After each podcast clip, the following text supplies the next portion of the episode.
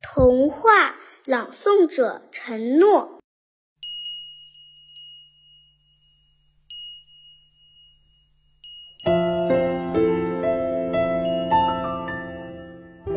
小野菊坐在篱笆的后面，侧着头想到：“我长大了要有一把蓝色的遮阳伞，那时候我会很好看。我要和蜜蜂谈话。”站在旁边的蒲公英插嘴道：“可是那有什么好的呢？”小野菊马上问道：“可是你会比我好吗？”